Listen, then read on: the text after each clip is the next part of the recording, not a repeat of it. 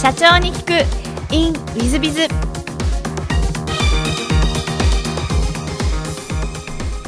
ィズビズの新谷です。先週の続きをお聞きください。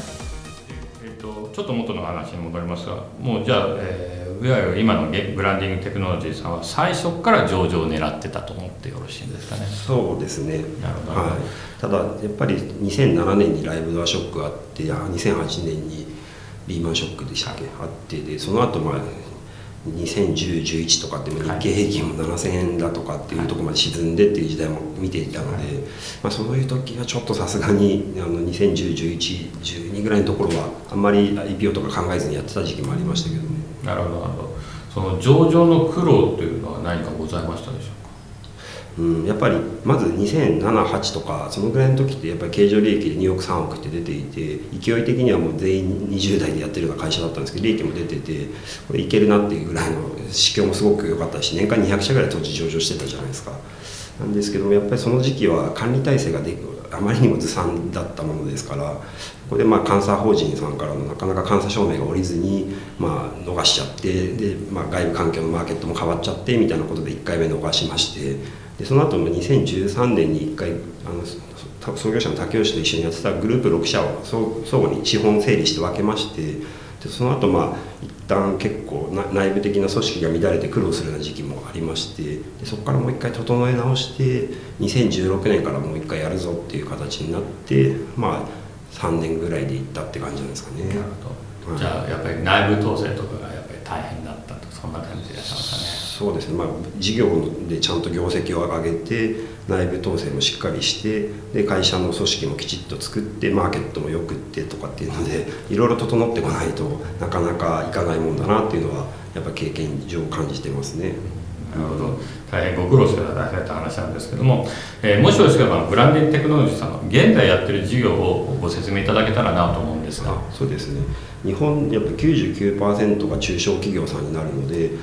私ブランドファーストって書籍を出してるんですけども中小企業のブランドっていうのはらしさだっていうふうに定義してましてブランドを軸に中小企業さんのデジタルシフトを担うっていうのをテーマにあの事業の方を行っておりまして中小企業さんのブランドを形作るブランド事業とそれをこう広告とかコンテンツマーケティングとかで発信していくデジタルマーケティング事業あと沖縄とベトナムにそれぞれ社員35人ぐらいの会社がございましてそちらの方はオフショア関連事業という形で3つの事業を行っている形になっています。なるほど、はい、ありがとうございます。そうしましたらちょっと違う質問をさせていただければと思うんですが、はい、えっと、好きなもの好きなことでまあすごいですね。ねこれです。びっくりしたのが経営経営者人材育成キックボクシングレース両方とお答えいただいてまして、はい経営者人材育成が好きなもの好きなことで出てきてちょっとびっくりしたんですけども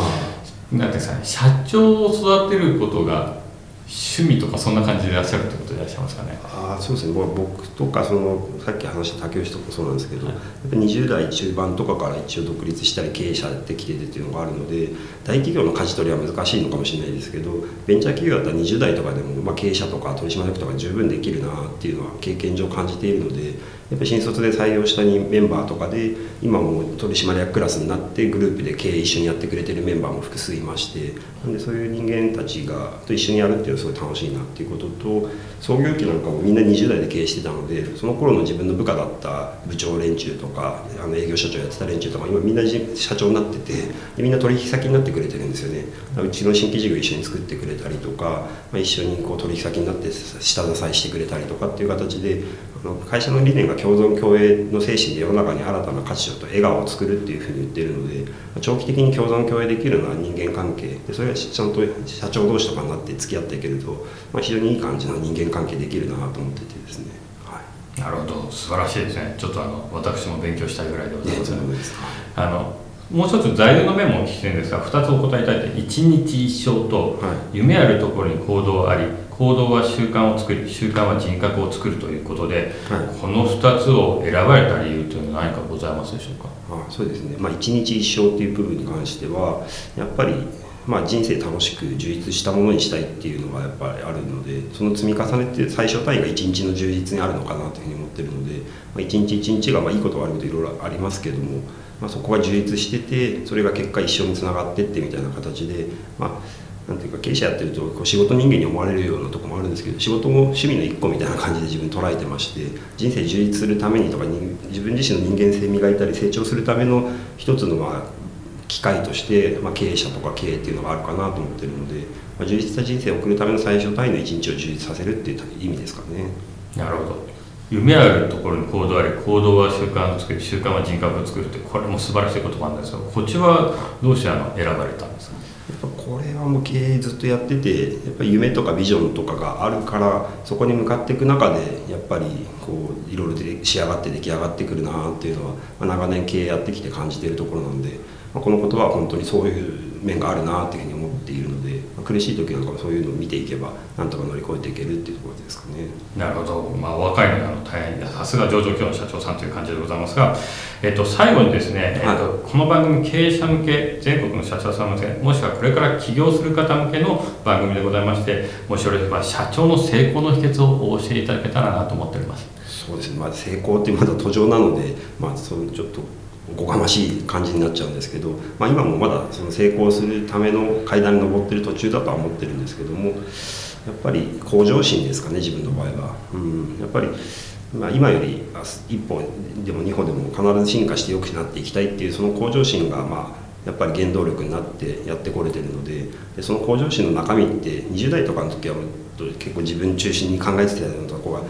最初はあったかもしれないんですけどもやっぱりそれがお客さんだったり取引先だったり、まあ、仲間だったりとか社会だったりとか、まあ、一応上場企業になるといろいろステークホルダーもさらに増えてきてってなるので、まあ、そういう人たちに対しての向けてっていう部分の向上心の発揮の仕方っていうのも広くなるのかなというふうに感じているので、まあ、そういったとこですかね。なるほど。ありがとうございます。向上心大変いい言葉であのリスナーの皆さん方も多分参考にしていただけたんじゃないかと思います。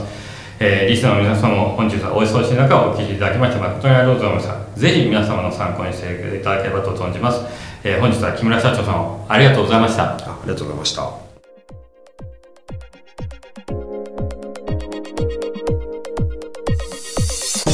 本日の社長ニックインウィズ・ビザ・ブランディングテクノロジー株式会社代表取締社長の木村祐樹様でいらっしゃいました、まあ、大変あの頭脳明晰ですね。あの大変しっかりしていらっしゃるしえー、苦労を苦労と厭わないところも社長様らしい上場企業の社長様らしいさすがまだ上場できた社長さんですし、まあ、それとあの勉強になったのは01をやるタイプと1からまあ90に上げていくタイプとっていうタイプ分けてっていうのもあそれはもうおっしゃる通りですね。そのタイプが違うんだろうなというふうに思いますのでそういう意味で言うと本当に素晴らしい社長様でいらっしゃいますし、まあ、これからも多分マザーズ上場後も伸びていく企業さんなんじゃないかと思います。で最後のあの一日一生夢あるところに行動あり行動は習慣を作り習慣は人格を作るということで。そうですね。習慣は人格を作りますね。割と,、えーと、仏教の言葉に近い言葉をお二つともおっしゃってらっしゃったんでうん、やっぱり社長さんたちはそういうものかなということで私自身は大変勉強になりました、えー、リスナーの皆様も勉強になったんではないでしょうか、えー、本日の社長に行くインウィズがここまで。また来週。経営者を応援する。社長の孤独力。番外編。えー、社長の孤独力番外編、えー、今回は第2章の11項社員同士仲が悪いチーム貢献度他部署貢献度の高い社員を評価しろというものでございます。まあ社員同士仲が悪いっていうのは大変よくわかるものでございます。で特に社員数増えてきます。派閥もできますしまあ、私が前にいた会社なんかは営業の部署とスーパーバイジングの部署が仲が悪くて、えー、ちょっと面倒くさいことやりました。まあ私自身の中にいて何でだろうとも思ってましたが、まあおそらく本部長、部長さんたちの仲が悪かったからそうなってると、こういうことなんだとは思います。でまあそういう意味でいきますと、そのセクショナリズムというのがやっぱり一番問題なんだと。でそセクショナリズムはじゃあどうやって生まれてくるのかと考えると、やっぱりその自分のチームの方がいいとか、え、他部署は関係ねえとかあこっちの方が優秀なんだとかこう人間は思いたがるもんですので多分そういうことが問題なんじゃないかなと思いますそういう意味では、えー、まあ、他の部署を、えー、に貢献すると業績給がつくとか人事評価で上がるとか他部署貢献みたいなことをやっていかないと実を言うとセクショナリズムというのは、えー、変わらなすあるのではないかなと思ってます。ですので私どもの会社では人事評価制度に他部署貢献とか他チーム貢献とかまたは、えー、社員の中で一番会社に貢献した人を表彰するというそういう制度を入れるようにしております。また、えー、ディスカッションなんかもですね、えー、合宿というのをやりますがチームディスカッションではなくていろんな部署うちは3部署あります。が3部署のメンバーそれぞれがみんな入って仲良くなるようなあ一緒に目標に向かって一緒に頑張っていくような場だったり話し合っていってチームでまとめていく場などをいろんなことをやらせるようにしております。そのことによって結果的に仲良くなったり他部署にも貢献しようということになったりとかそういうことが行われてくるんではないかなと思ってます。えー、ですのでセクショナリズムはまあ一番本当に問題あると思いますしえー、他の部署のことも認めそして応援するという姿勢を作るようなことをやっていただくのが一番いいなとそういう意味では具体的に言うと他部署貢献とかで、えー、人事評価制度を変えるのが一番ですし、えー、ディスカッションの場いろんなテーマを持ったディスカッション会社を良くしていくテーマの中で、えディスカッションさせて仲良くさせていく場なんかも持たせていくことも重要なんじゃないかな良いのではないかなというふうに思ってます。えー、ぜひ皆さん方、えー、社員同士が仲悪いのもセクシュアルムがなくなるように、えー、うまくいろんなことをやっていっていただければと思います、えー、本日の社長のこと番外編はここまで。また来週。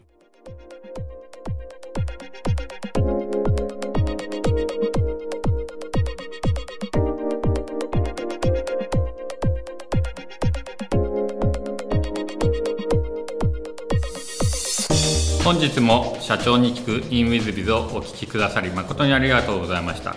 えー、この番組は2017年1月から毎週配信を続けております。これまでにたくさんの成功社長成功経営者のインタビューをお届けしてまいりました。